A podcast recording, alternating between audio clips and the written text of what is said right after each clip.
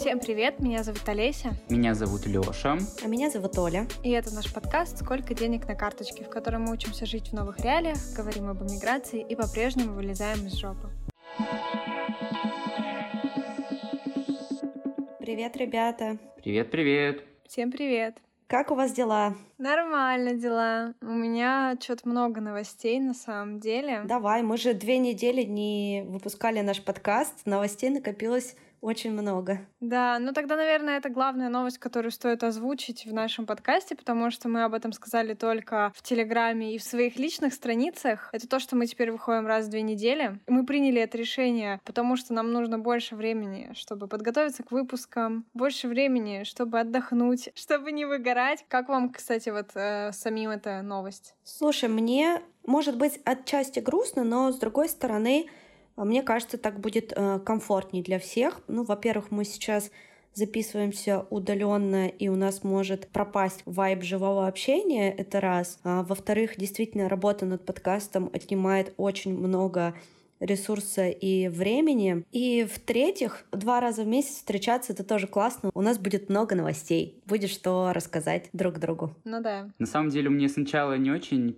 понравилась эта идея, а потом я подумал, сколько у нее плюсов, и, и принял это. И мне сейчас очень даже комфортно. Пока что это временная мера. Там посмотрим, может быть, у нас появится больше сил для того, чтобы записываться раз в неделю, но пока что так. Многие подписчики в Телеграме предложили нам устроить э, челленджи. Что вы думаете по этому поводу?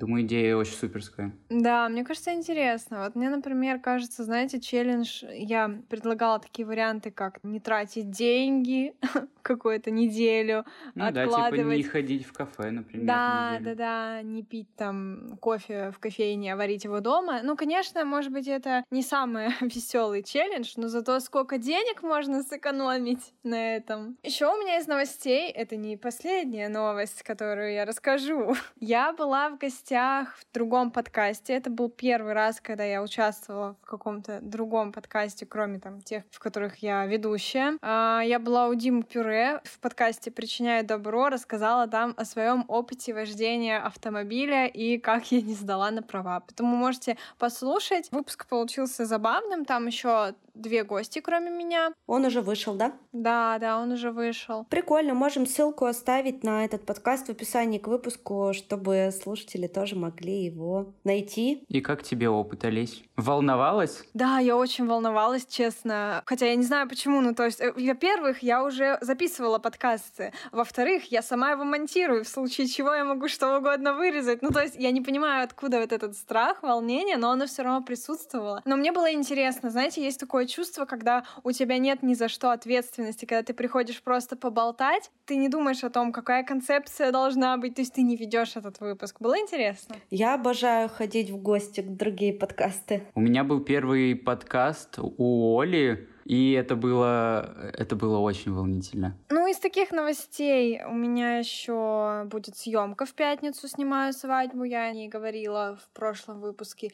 И в субботу я снова участвую в свайпе. И ты все-таки решилась? Да. Опять будут шутки-подкаты? Да, да. Написала шутки немножко. Некоторые мне очень нравятся, некоторых я так не очень уверена, но посижу, подумаю над ними еще. Что-то немножко волнуюсь, с другой стороны, да насрать. Как выступлю, так выступлю. Я и так уже победительница. Косарь уже в кармане, поэтому... Кстати, он мне до сих пор лежит, мне же наличкой дали, а я наличкой вообще не пользуюсь. В общем, у меня он лежит в пиджаке, мне кажется, он у меня так всю жизнь там... У меня наличка только для водомата. К сожалению, у меня сейчас, так как я нахожусь в Грузии, не работают карты никакие, и я пользуюсь только наличкой, я очень скучаю по своей любимой карте, по желтому приложению, по карте Тинькофф Black.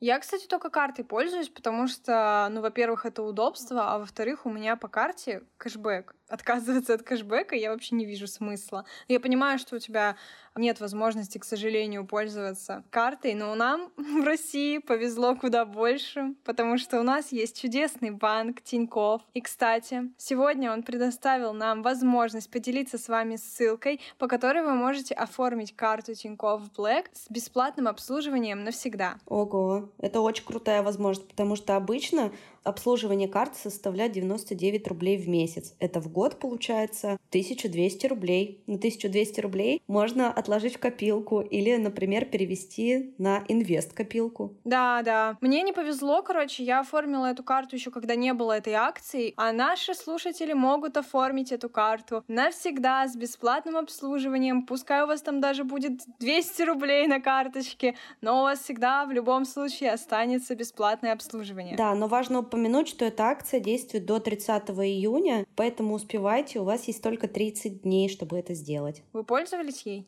Да, у меня только она. Ну, на самом деле, несмотря на то, что я нахожусь в Грузии, я тоже пользуюсь только Тинькофф Black для своих э, внутренних переводов э, из России, потому что вся моя работа так или иначе связана э, с Россией. И для меня, наверное, самый большой плюс в том, что перевод между счетами без комиссии. Мне очень нравится еще, что у этой карты есть кэшбэк, это, мне кажется, очень здорово. И что еще очень классно, можно получить повышенный кэшбэк на определенные категории от 3 до 15 процентов, что, мне кажется, просто невероятно круто. Ты тратишь, но, по сути, и зарабатываешь в этот же момент. То есть они у тебя в любом случае будут живыми деньгами на карте, и ты их сможешь потом вывести. Да, мне так в позапрошлом месяце пришло 800 рублей кэшбэка. Мне в среднем приходит рублей 700-500, так вот где-то. Ну, слушай, мне в среднем 300, но я трачу, наверное, просто мало. Но тут, конечно, есть минус в том, что категории, которые выпадают на выбор каждый месяц, они не всегда супер крутые, потому что и вот иногда тебе могут э, выпасть там рестораны и супермаркеты, а иногда тебе могут выпасть... Онлайн-книги, да. И аренда авто, да. Ну да. Вот, поэтому тут как повезет, идет, но все равно это суперский классный сервис, и мне нравится пользоваться этой картой. Мне очень нравилось, когда был повышенный кэшбэк на пятерочку. Ой, это был такой кайф. У Руслана сейчас на супермаркеты, на все. Mm. Прикольно, я так скучаю по расчету карты. Я до сих пор здесь в Грузии не оформила карту, и на самом деле, даже когда разбиралась в этом, нет никакой альтернативы Тинькову. Это правда. Самое удобное приложение из всех банков, которыми я когда-либо пользовалась. Это прям моя личная рекомендация. И в сравнении с другими банками, и даже с тем, э, как устроены, например, в той же Грузии банки и мобильные приложения, это просто небо и земля. Ссылка на оформление карты будет в описании к этому выпуску. Из основных бонусов, которые мы перечислили, давайте еще раз закрепим. Бесплатное обслуживание на всю жизнь, повышенный кэшбэк на несколько категорий, удобное мобильное приложение, переводы без комиссий, и еще у него есть процент на остаток. Так, ну что, у кого еще какие новости? Леш, у тебя что-нибудь произошло интересного за эти две недели, пока мы не виделись? У меня, в принципе, как всегда, из новостей не очень много, у меня довольно скучная жизнь, как оказывается, но сейчас довольно много работы на работе. Вчера был в баре с 5 до 10 часов. Что-то снимали, что-то фоткали, и я немножко устал.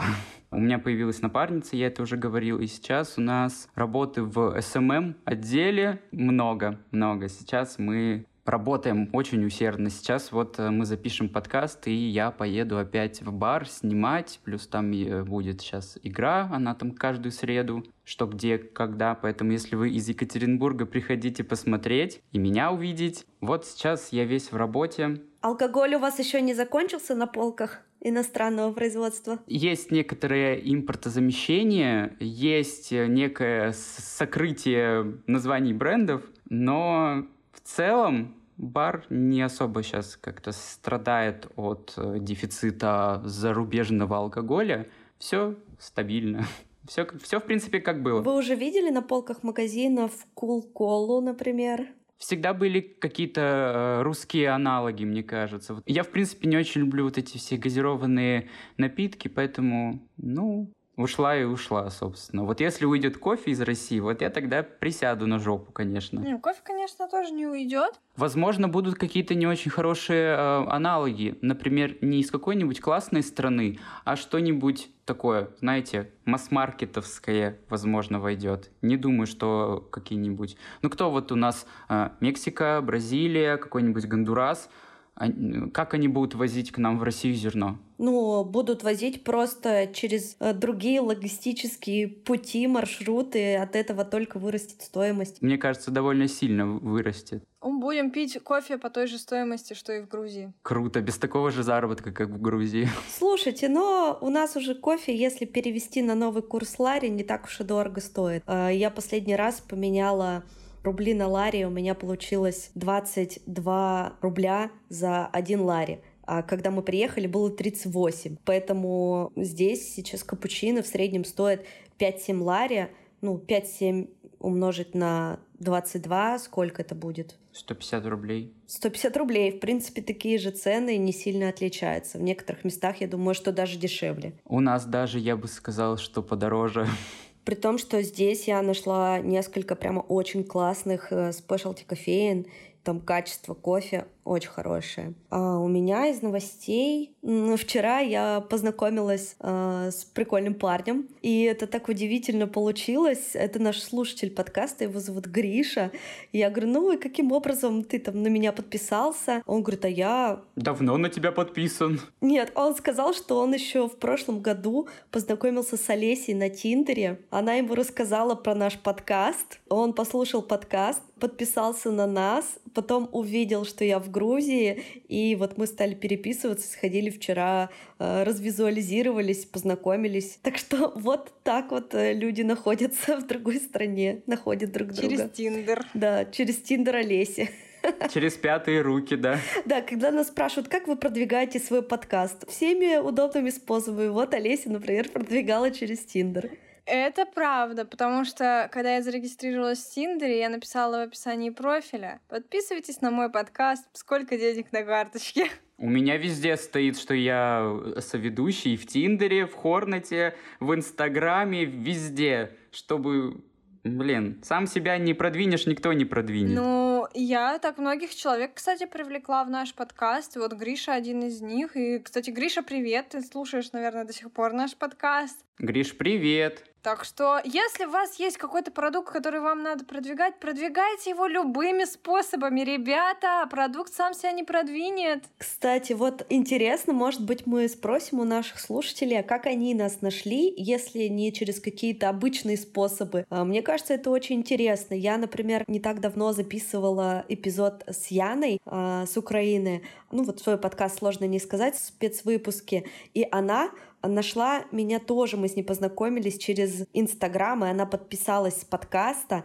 а подкаст нашла в ТикТоке. То есть твой э, выпуск кто-то сделал в ТикТок нарезку какую-то на него? Наш подкаст с вами кто-то прорекламировал в ТикТоке еще давно. Она это увидела, э, нашла наш подкаст, стала его слушать, подписалась на нас в Инстаграме, то же самое. И мы с ней начали переписываться. И недавно я у нее взяла интервью. Для подкаста сложно не сказать, потому что у меня там спецвыпуски идут с украинками. Ну вот так люди и знакомятся, а так вот мир-то и крутится, you know.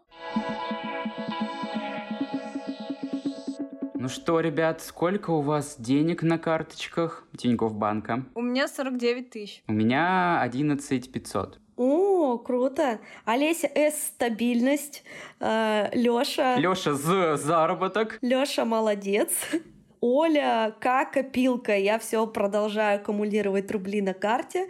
Я поняла, что мне очень спокойно внутри, когда у меня там сумма держится примерно около 100 тысяч. Я не переживаю за то, что мы умрем с голода здесь, в Грузии. Поэтому у меня тоже стабильно 90 тысяч на карточке. Кстати, из новостей еще наш выпуск выйдет 1 июня. Я в это время буду на море. Мы поедем в Батуми с детьми. Надеюсь, там уже будет тепло. Я смогу помочить ножки в море, сделать красивые карточки заката.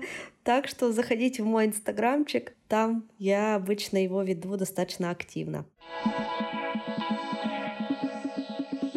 Мы сегодня будем говорить про путешествия, но путешествие не просто по миру, а именно по России. У нас будет гостья Полина Ладина. Она расскажет о своем опыте, как она путешествует, расскажет о различных интересных местах, куда стоит поехать и прочее, прочее. Пожалуйста.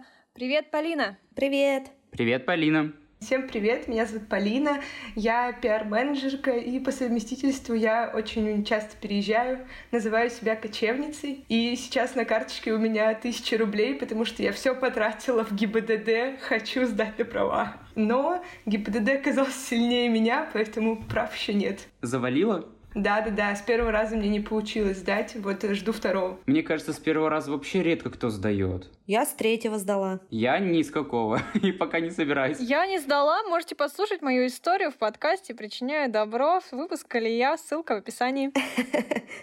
Раз ты, Полина, занимаешься пиаром, то мы сегодня бы хотели тебя попросить пропиарить российские путешествия. Куда сейчас ехать, если границы закрыты? Главное, где интересно, где прикольно. Да, класс. Оля, ты классно сказала про то, что мы сегодня будем пиарить российские путешествия, потому что, мне кажется, есть такая гипотеза у людей, что вот, типа, в России я буду путешествовать по остаточному принципу. Ну вот, типа, сначала я объезжу за рубеж, а вот, ну, как бы там что там у нас внутри происходит, я как бы потом разберусь. И мне кажется, что такая позиция может быть не очень продуктивной, потому что у нас в России, в самом деле, много есть что посмотреть. Начну, наверное, с того, что путешествия бывают разными, и все зависит от э, ценностей, которые человек сам для себя определил, и от его задач. Сейчас а, расскажу подробнее, о чем это я. А, если говорить про ценности, допустим, моя главная ценность в путешествиях, мне очень важно видеть локальную идентичность места. Мне, типа, прикольно приехать, пойти в какой-то ларек, в котором все покупают пирожки на автовокзале, спросить там у женщины, которая там работает, что у вас там, когда электричка ближайшая, найти какого-нибудь экскурсовода, который там возит людей по каким-то заброшенным местам. Вот я люблю, короче, изучать вот все такое, все вот родное, местное. Внутрянку такую. Да-да-да. А вот э, у моего молодого человека главная его ценность в путешествиях — это комфорт. Вот ему важно, чтобы, типа, просто не были белые, в отеле давали завтрак, а, минимум было телодвижений, минимум было каких-то вот этих коммуникаций, чтобы, типа, я приехал, и вот, типа, за меня все сделали. Вы путешествуете раздельно? Нет, мы путешествуем вместе, как раз таки. Идете на компромиссы, да, такие? Но она идет э, в ларек, а он лежит в отеле. Почти так и происходит. Я постоянно его, ему говорю, поехали на какой-то там э, заброшенный завод, и он такой, хорошо, но перед этим мы поспим. Вот, типа, вот мы как-то так пытаемся все это сделать. Вот. И мне кажется, что ценности это очень важно, потому что если глобально вы любите, типа, белые просто не в отеле, то вам, скорее всего, будет неинтересно ехать в какой-то поселок под Екатеринбургом, чтобы смотреть на заброшенные церкви. Ну, хотя, может быть, и так будет интересно. Тут как бы зависит от ситуации. И второе, что кажется очень важным, э, определить для себя какую-то задачу путешествия. То есть, если вы любите гулять на природе, то вам, э, скорее всего, нужно ехать условно на Байкал, гулять там по Байкалу, отдыхать, ходить в лес, кайфовать. Или, например, ехать на Кавказ, Донбай, минеральные воды, Ессентуки, э, все туда, там потрясающие тоже виды природные, и тоже будет очень здорово и классно. Если вы любите активный отдых и такую более городскую среду, то можно обратить внимание, например, на Казань, на Йошкар-Олу и на, допустим, что еще? Владивосток. Или Владивосток, да, потому что там классная архитектура в городе, там достаточно цивилизован, то есть есть вот эти кофейни, матча на банановом, вот это, короче, все, все, что любят миллениалы. А еще, мне кажется, есть э, какие-то классные разные виды туризма. Типа, например, на Урале у нас есть такое направление, называется промышленный туризм. Это собираются группы людей и гонят по всяким заброшенным заводам. С с Исертем, Нижним Тагилом, Каменск-Уральским. Вот они ходят на музеированные заводы и смотрят, как там, типа, в 17 веке люди без кранов сделали промышленность и вообще, типа, как там все работало. То есть есть вот такой еще тип туризма. Мне кажется, что еще есть такой прикольный тип туризма э, рассматривать э, какие-то старые здания, допустим, церкви, зодчество изучать. У нас для этого в России есть по центральной России Золотое кольцо, наверное, слышали. И Золотое кольцо чаще всего изучают люди вместе, там, знаете, с автобусными экскурсиями, ты там 70 человек едет, они там кайфуют чуть-чуть в каждом городе и все.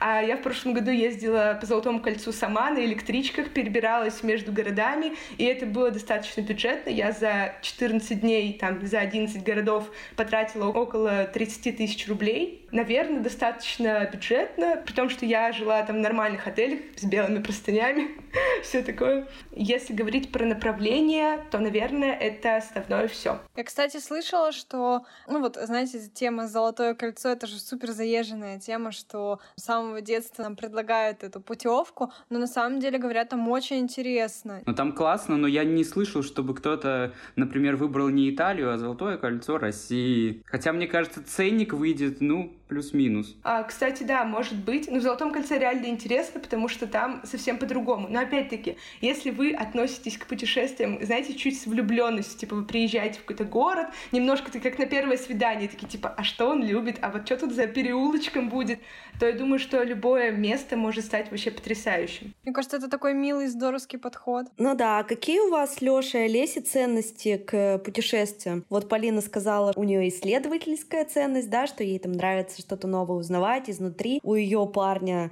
э, значит, главное комфорт, а у вас? Ну, мне кажется, мне тоже интересно просто узнать о месте, в которое я приезжаю, о ценностях города или там страны, в которую я еду, и просто вот посмотреть на какие-то достопримечательности. Мне важно где-то вкусно покушать, то есть я всегда это отмечаю у себя на карте, как где-то куда-то сходить. У меня есть такая традиция, что я приезжаю в новый город, и мне обязательно надо пойти э, попить вкусный кофе. Я очень люблю узнавать новые места, просто чисто из моего интереса личного чем-то вот вдохновиться новым? Ну, я могу сказать, что я в принципе мало куда ездил, я мало путешествую, но если предположить, что я сейчас куда-то еду, то для меня, наверное, самое главное это будет какая-то география. Не именно география города, а география местности, ландшафт какой-то, например. Я бы очень хотел съездить куда-нибудь в горы. Вот эти виды гор, я их всегда смотрю, и они меня очень завораживают, но Вживую я их не видел никогда. И вот, наверное, для меня самое главное это все-таки природа. Потом уже будет идти комфорт, потому что ну, спать э, где-то в низине горы в палатке я не буду, потому что не буду, не хочу спать на камнях. А на вершине горы в палатке и писать стоя? Да нет, наверное. Нет, наверное.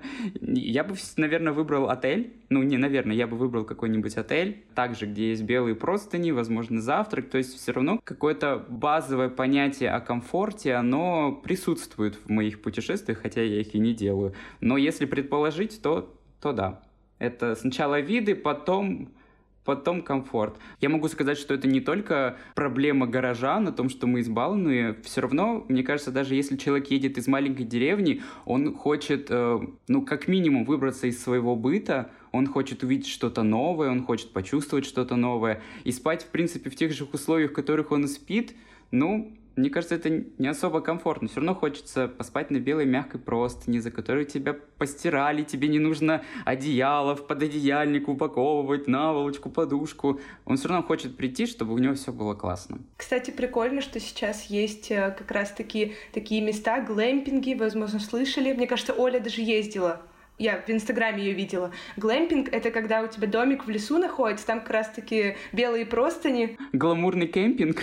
Да-да-да-да-да, почти. Там вот, э, типа, у тебя панорамное окно, вот эта большая кровать, а вид — лес. Или там, допустим, гора. И ты вот спишь как бы в классном, комфортном домике, но ты типа на природе, то есть ты можешь выйти. На такое я бы поехал сто процентов. Но это же уже дороже вообще в разы, мне кажется. Ну вот я на самом деле э, не любитель э, отдыха в палатке, чтобы там готовить на улице, вот это вот все. Я очень люблю комфорт. Комар за жопу укусил. Да, да, да. И вот эти посиделки у костра, вот это вот я вообще на самом деле не люблю. Я люблю более комфортный отдых, и мне нравится, например, если я еду в какой-то новый город для себя, я не хожу по достопримечательностям. Я пытаюсь быть человеком, который как будто бы местный житель, гулять по обычным улицам, да, что-то исследовать. Вот это мне нравится. А, например, приведу очень грубый пример, ехать в Питер ради Эрмитажа, типа, я это не очень люблю. Ну вот про комфорт мне тоже важно а, там, ночевать в комфорте, в отеле,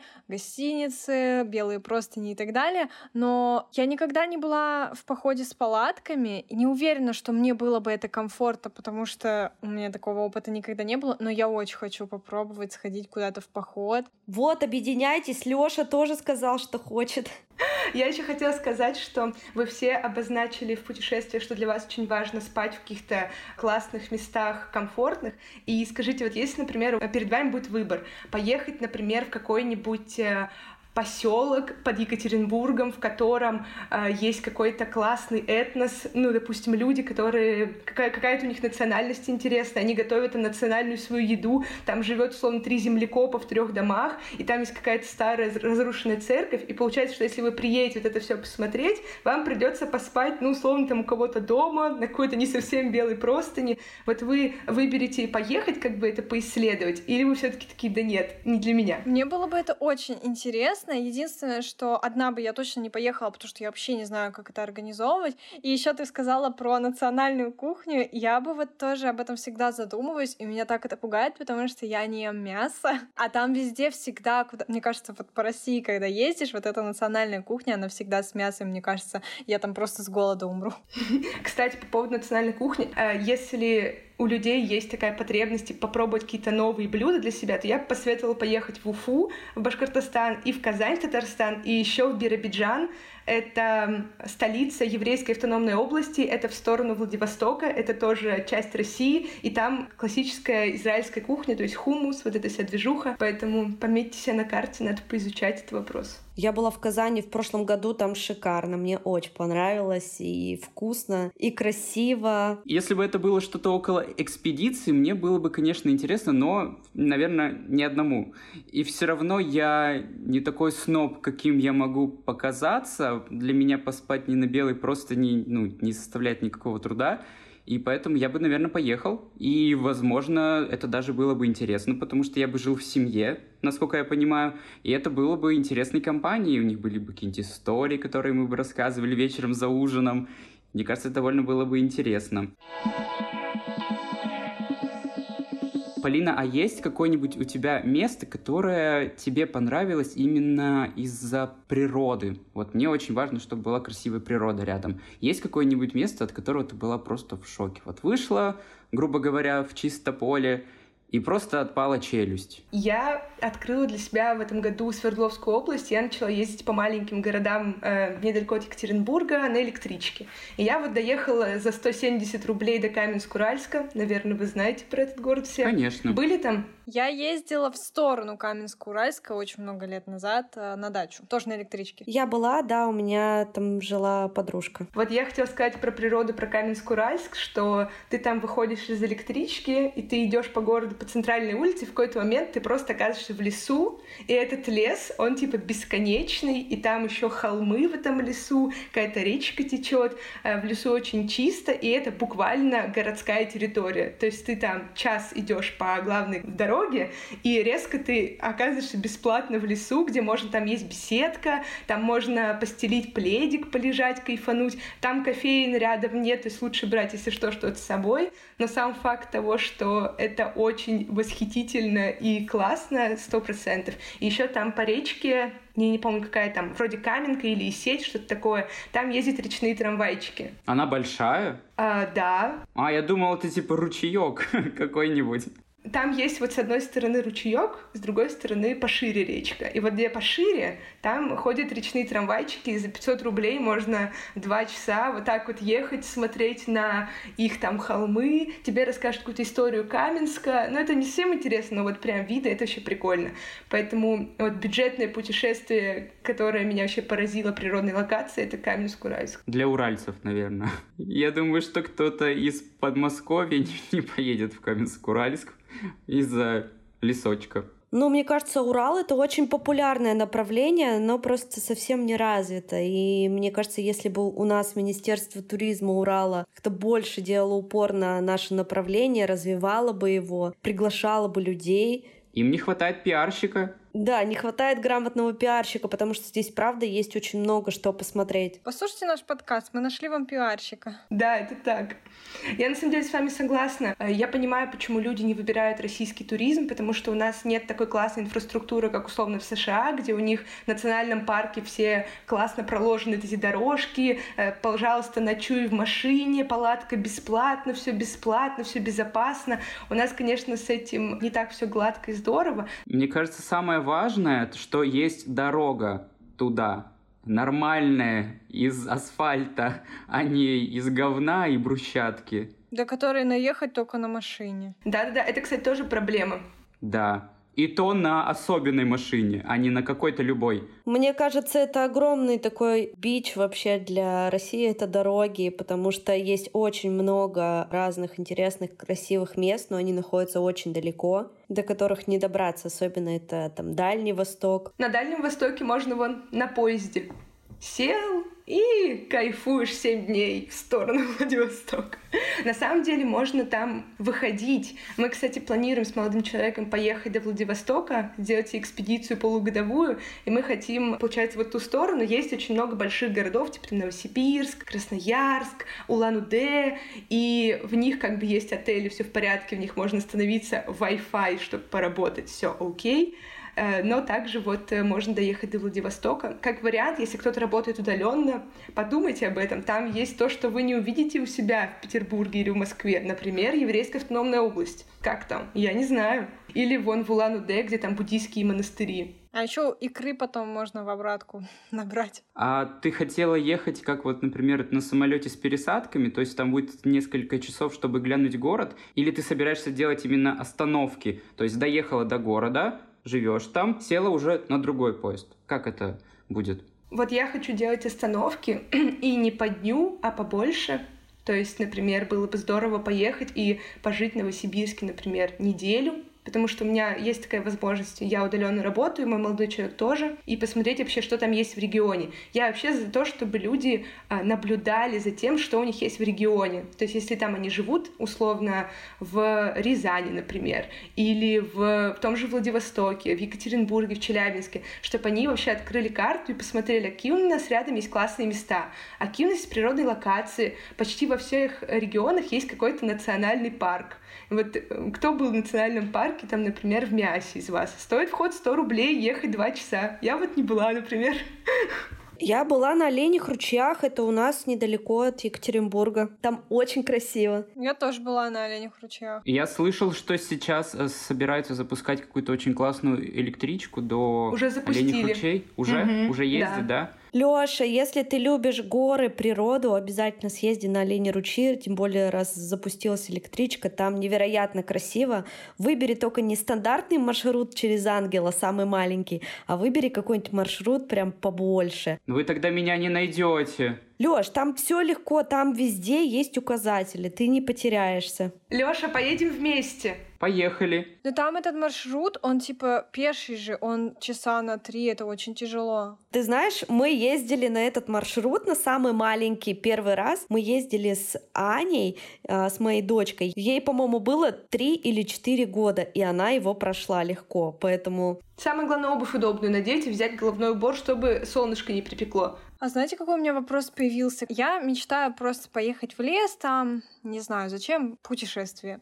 Вот, но что меня пугает в этом? Клещи. Есть спрей. Или прививка от энцефалита. У тебя нет прививки? У меня нет прививки. Я не ставил ее уже лет шесть, наверное. Да, я тоже школу закончила, перестала ставить прививки. И каждый год думаю, блин, ну может поставить. тфу тфу тфу никогда меня не кусали клещи, но есть же такой риск, и это очень страшно. Ну, есть спреи какие-то от насекомых. Я здесь еще вижу какие-то такие варианты выбирать более облагороженные леса и снимать там кемпинг-место на палатку. Там, скорее всего, есть хотя бы маленький шанс, что от клещей обработали, и ночевать там. И еще, например, можно носить э, закрытую одежду, у тебя есть термобелье, типа, чтобы вот водолазочка, лосины. Потенциально это можно надеть и сверху надеть шорты. И есть э, тоже вероятность, что клещи тебя не укусят, потому что у тебя все защищено.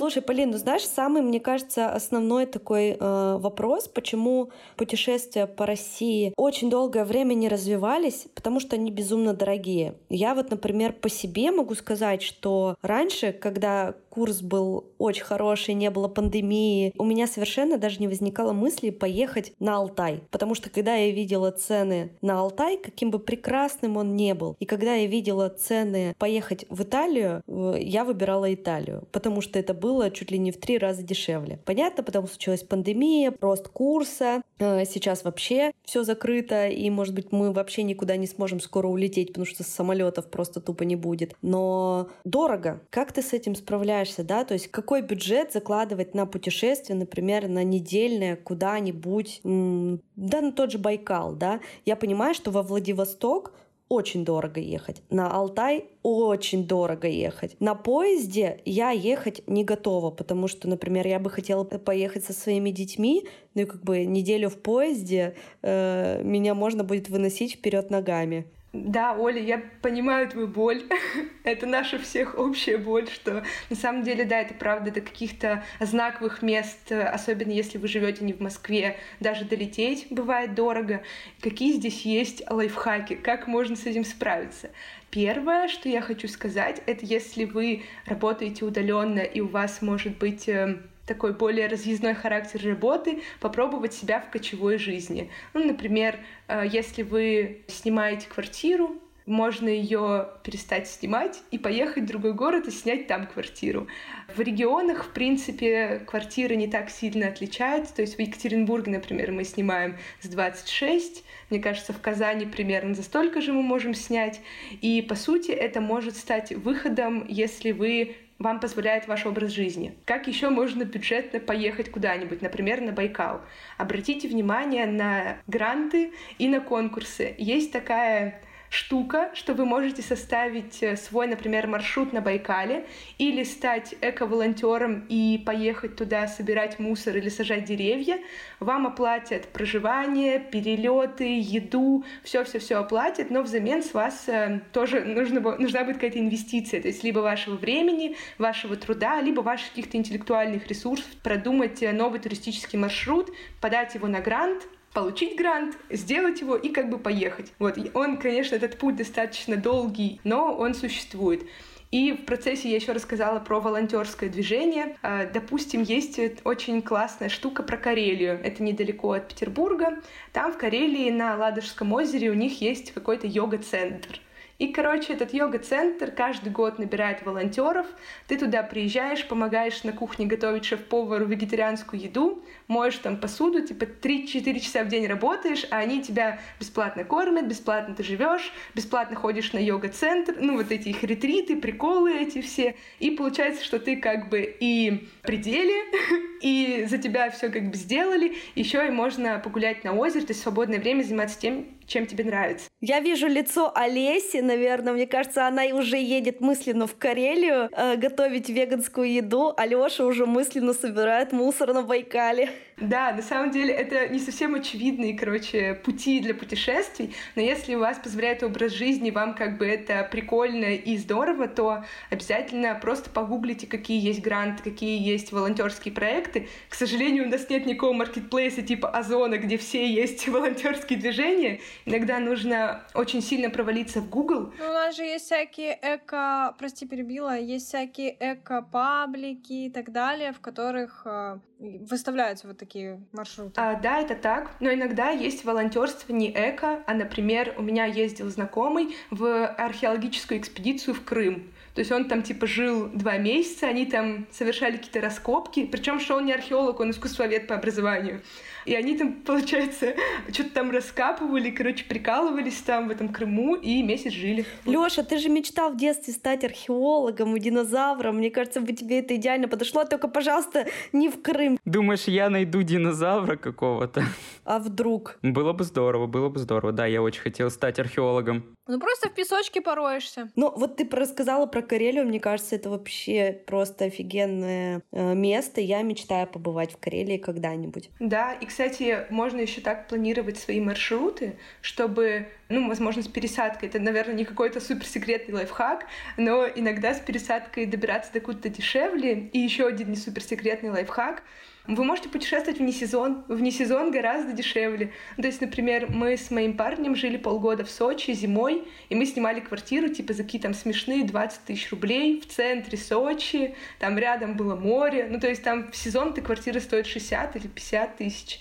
И если у вас также есть как бы возможность и желание попутешествовать вне сезон куда-то, то есть на тот же Байкал зимой, я на самом деле не знаю сравнения цен. Мне кажется, наоборот, зимой Байкал — это угар, отлет и все эти... Помните, была недавно история с э, байкальскими рюмками или что, когда делали маленькие луночки, и там наливали алкоголь и выпивали его, и раздули из этого такой скандал, что вот, мне кажется, в любом случае зимой Байкал — это прям сезон, сезонище. Ну, плюс еще этот лед, когда ты идешь, а там у тебя сотни метров под тобой. Да, у меня в феврале друг был на Байкале, и когда он выложил фотографии просто без обработки, я увидела цвет этого льда, это просто что-то космическое, нереально очень крутое. Вот интересно, когда не сезон на Байкале? Хороший вопрос. Весной растения цветут, летом тепло, осенью Золотая осень. Ну, такая поздняя осень, типа ноябрь, мерзко, ветер, ветер дует, какой-то дождь. А есть у тебя какие-нибудь места, Полина, в которых ты еще не была никогда? Я очень хочу на Чукотку. Я очень хочу на крайний север. Я очень хочу вот туда, там, где северное сияние, где люди едят э, этот мясо моржей, потому что у них больше нет никаких больше других продуктов. Типа у них там килограмм помидоров стоит 2000 э, рублей. Ну, то есть вот я, короче, очень хочу в такие какие-то места, которые совершенно отличаются от моей жизни. Меня очень такое увлекает. Вот Чукотка одно из таких. А у вас, Олеся с Лешей, есть какие-нибудь места в России, куда бы вы мечтали поехать в ближайшее время, например, если появилась такая возможность? Я очень хочу везде. Я мало где была в России. Я хочу на Байкал, хочу в Карелию, хочу в Калининград, во Владивосток, ну просто посмотреть на город, потому что он очень красивый. Я бы, наверное, точно хотел съездить на Байкал. Я бы хотел съездить куда-нибудь в Калининград, потому что... Нет, вот что у нас из русской архитектуры самый памятный город? Это кто? Ярославль, Владимир. Вот, наверное, я съездил туда, потому что очень э, люблю деревенскую архитектуру, вот так скажем, старославянскую, да, вот эти всякие вензелечки, вот это все очень интересно. Но, в принципе, я бы съездил в любое место по России, где красивая природа, где горы, озера какие-нибудь прикольные, реки. Я очень надеюсь, что когда-нибудь все-таки мне получится вернуться в Россию.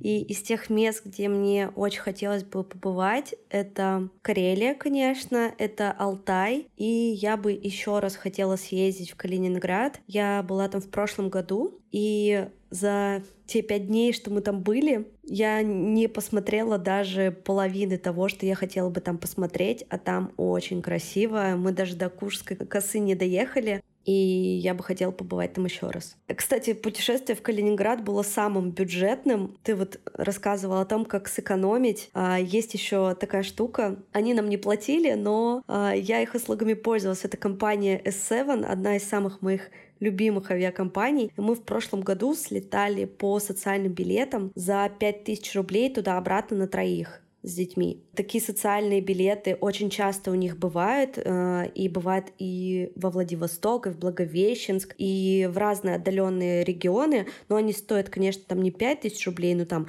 7 тысяч рублей также на двоих, на троих, это тоже очень низкая цена. А с чем были связаны эти социальные бонусы? Социальные э, бонусы, они действуют для пенсионеров, для молодежи, по-моему, до 23 лет, и для семей с детьми. Вот я попала под семьи с детьми, поэтому в Калининград билеты на самолет с пересадкой через Москву на троих получились 5000 рублей. Это вообще Вау. Я вот, кстати, хочу добавить про путешествия по России. У меня мама ездила в путешествие, они плыли по реке, по-моему, тоже по Волге, я уже не помню, это было пару лет назад.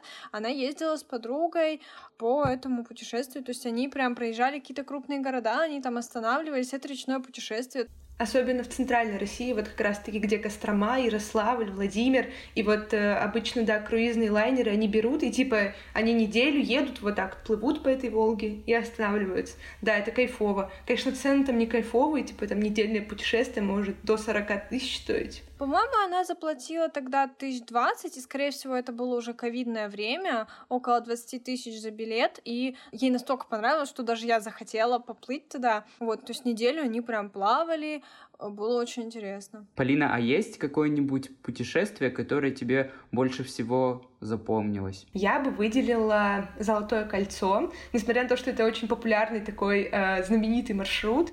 Для меня все равно это открытие, потому что я ездила не на машине, не на автобусе, не там с туристической группой, я ездила сама, и вот этот, знаете, пьянящее чувство свободы, когда ты знаешь, что ты сама решаешь, сколько ты будешь в этом городе, сама решаешь, какой монастырь ты пойдешь, где ты будешь есть, купишь ты сувениры, не купишь ты сувениры. И вот это, короче, ощущение, которым я жила все 10 дней путешествия, оно просто потрясающее. Ну и, конечно, когда ты смотришь на эти церкви, которые там в XI веке построили из известняка, без тоже без кранов, без всего, это очень сильно завораживает, несмотря на то, что я человек не очень религиозный, мне внешне и как-то атмосферно было очень классно. А она действующая, например, эта церковь XI века? Да. Она отреставрирована, она действует, то есть в ней даже служат. Ого, не развалилась. Удивительно. Не разбомбили. Да, да, за ней там ухаживают. Но у нас же много всяких построек после Второй мировой были утеряны, особенно в центральной части России, какие-то такие знаковые места. Поэтому удивительно, что она сохранилась, и очень классно, что она сохранилась. Я вообще хотела сказать, что я сама родом из Казахстана, я там жила 16 лет, и только последние 6 лет я живу в России. В Казахстане, когда ты живешь, там еще сложнее по инфраструктуре для туризма внутри страны. И поэтому я смогла доехать э, там у нас есть город, называется Актау, он находится на берегу Каспийского моря. По другую сторону там, по-моему, Дагестан, вот как раз-таки, или что-то подобное, Кавказ, по-моему. И я туда летала в марте этого года со своим молодым человеком. Это было просто офигенно, потому что, вот прикиньте, вы приезжаете в город, а там вместо коричневой почвы под ногами зеленых деревьев там песок. И там типа песчаные бури, вот эта желтая, короче, земля под ногами, кругом такие здания, которые похожи на санатории, они типа одинакового цвета, и это типа город, в котором люди живут. Там нет названий улиц, там улицы по цифрам назначаются. Типа там улица первая, улица вторая, улица третья. И это единственный портовый город в Казахстане, то есть где есть выход к воде, потому что Казахстан континентальная страна, там как бы больше нет такого. И это, конечно, было вообще замечательно, особенно вне сезон, когда пустынный такой город, песчаная буря. И ты кайфуешь в эту бурю. Да, реально я кайфую. Я сижу, думаю на этом пляже диком, думаю, красота. Рядом камыш, вот это он поет что-то мне. Короче, прикол. А было какое-нибудь путешествие, которое тебе обошлось очень малыми деньгами? То есть то путешествие, которое тебе очень запомнилось, но оно стоило очень-очень бюджетно. Я, наверное, не буду рассматривать это что-то вот а Екатеринбург и Каменск-Уральский, потому что, ну, это 200 рублей доехать, да? Куда-нибудь далеко, и чтобы было интересно очень. Чтобы нашим слушателям тоже было интересно. Я как раз-таки хотела сказать про то, что самые бюджетные классные путешествия могут быть по вашему региону, но ты мне запретил это говорить. Ну, потому что это, да, это как-то очень просто. Например, я очень хочу съездить э, на Байкал за 20 тысяч рублей. Ну, удачи. Да. Но не получится, да? У тебя есть велосипед? До Байкала? Прошло два месяца, и Леша такой... Уже вот такой вот весь высох. Мне кажется, что про бюджетные путешествия очень сильно дешевость путешествия зависит от многих факторов. Ну, то есть, например, конечно, у вас будет дешевое путешествие, если у вас там живет знакомый в каком-нибудь городе, и вы можете у него остановиться. Там, конечно, путешествие будет достаточно дешевым, если вы купили билет э, на самолет на распродаже, или если вы студент и купили билет на поезд в кассах РЖД, и вам сделали скидку там 50%. А вот так, чтобы прям, короче, сказать, Ну, и мне Да, кажется, зависит еще от продолжительности. Ты можешь поехать на неделю, можешь поехать на два дня, например, куда-нибудь в Казань. Слушайте, ну да, это так. Ну вот я, например, ездила в Пермь на три дня, и я тогда потратила 7 тысяч рублей, потому что я э, остановилась в отеле, в котором была скидка там или какая-то акция, типа одна ночь по цене там двух, наоборот, две ночи по цене одной. Очень бюджетно. Приезжайте. А вот по твоему опыту каучсерфинг распространен в России? Это очень интересный вопрос, потому что я ни разу не пользовалась услугами каучсерферов, но я планирую, когда мы поедем до Владивостока, благодаря каким-то своему блогу, чатикам, в которых я состою, постараться найти людей, потому что мне очень любопытно, как это может работать. Я слышала, что ну, есть ситуации, когда люди реально там находятся благодаря там соцсетям, чему-то еще, и друг у друга ночуют и кайфуют. Очень бы хотелось это попробовать, но я на себе не испытывала. А как ты думаешь, это течение, оно в принципе распространено в России или о нем мало кто знает? Ну, вот такого сайта, где там все собраны каучсерферы, типа как букинг для каучсерферов, по-моему, у нас такого нет. И я думаю, что каучсерфер финг распространен так точечно. В больших городах, наверное. Ну да, думаю, что да, и думаю, что это очень сильно зависит от э, доверия к миру человека, который едет и будет у кого-то ночевать, и зависит от того, в каких условиях вы познакомитесь с этими незнакомцами. Ну, типа, допустим, вот, если ты едешь на концерт там в Йошкар-Олу на один день, потенциально ты можешь в группе вот этого концерта ВКонтакте найти там людей, которые там живут, и типа попросить вписаться. Ну, можно вообще попросить. Насколько это сработает и будет здорово, проверьте на практике. А,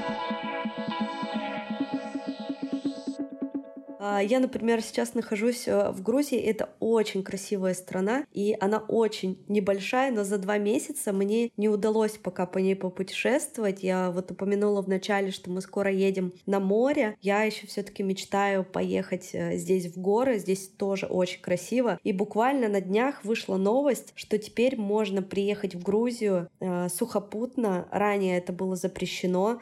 То есть вы можете напрямую попасть на машине, вам не нужны дополнительные основания трудоустройства или лечения здесь в Грузии, чтобы попасть. То есть, например, мы летели через Ереван, и некоторые летят через Турцию, это очень дорого. А сейчас появилась возможность перейти границу сухопутно, долетев до Владикавказа или доехав до Владикавказа.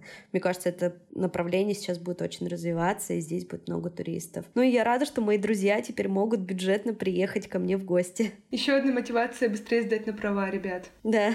Осталось только да, сдать на права и купить машину. Всего-то. Спасибо, Полина, что пришла к нам, поделилась своим опытом. Было очень интересно тебя слушать. Появилась мотивация куда-то поехать, попутешествовать. Это очень здорово. Спасибо тебе. Я очень рада, что у нас получилось записать выпуск. Очень рада была с вами познакомиться. Спасибо большое за приглашение. И будем надеяться, что туризм по России будет только цвести, расцветать и пахнуть всеми вкусными запахами.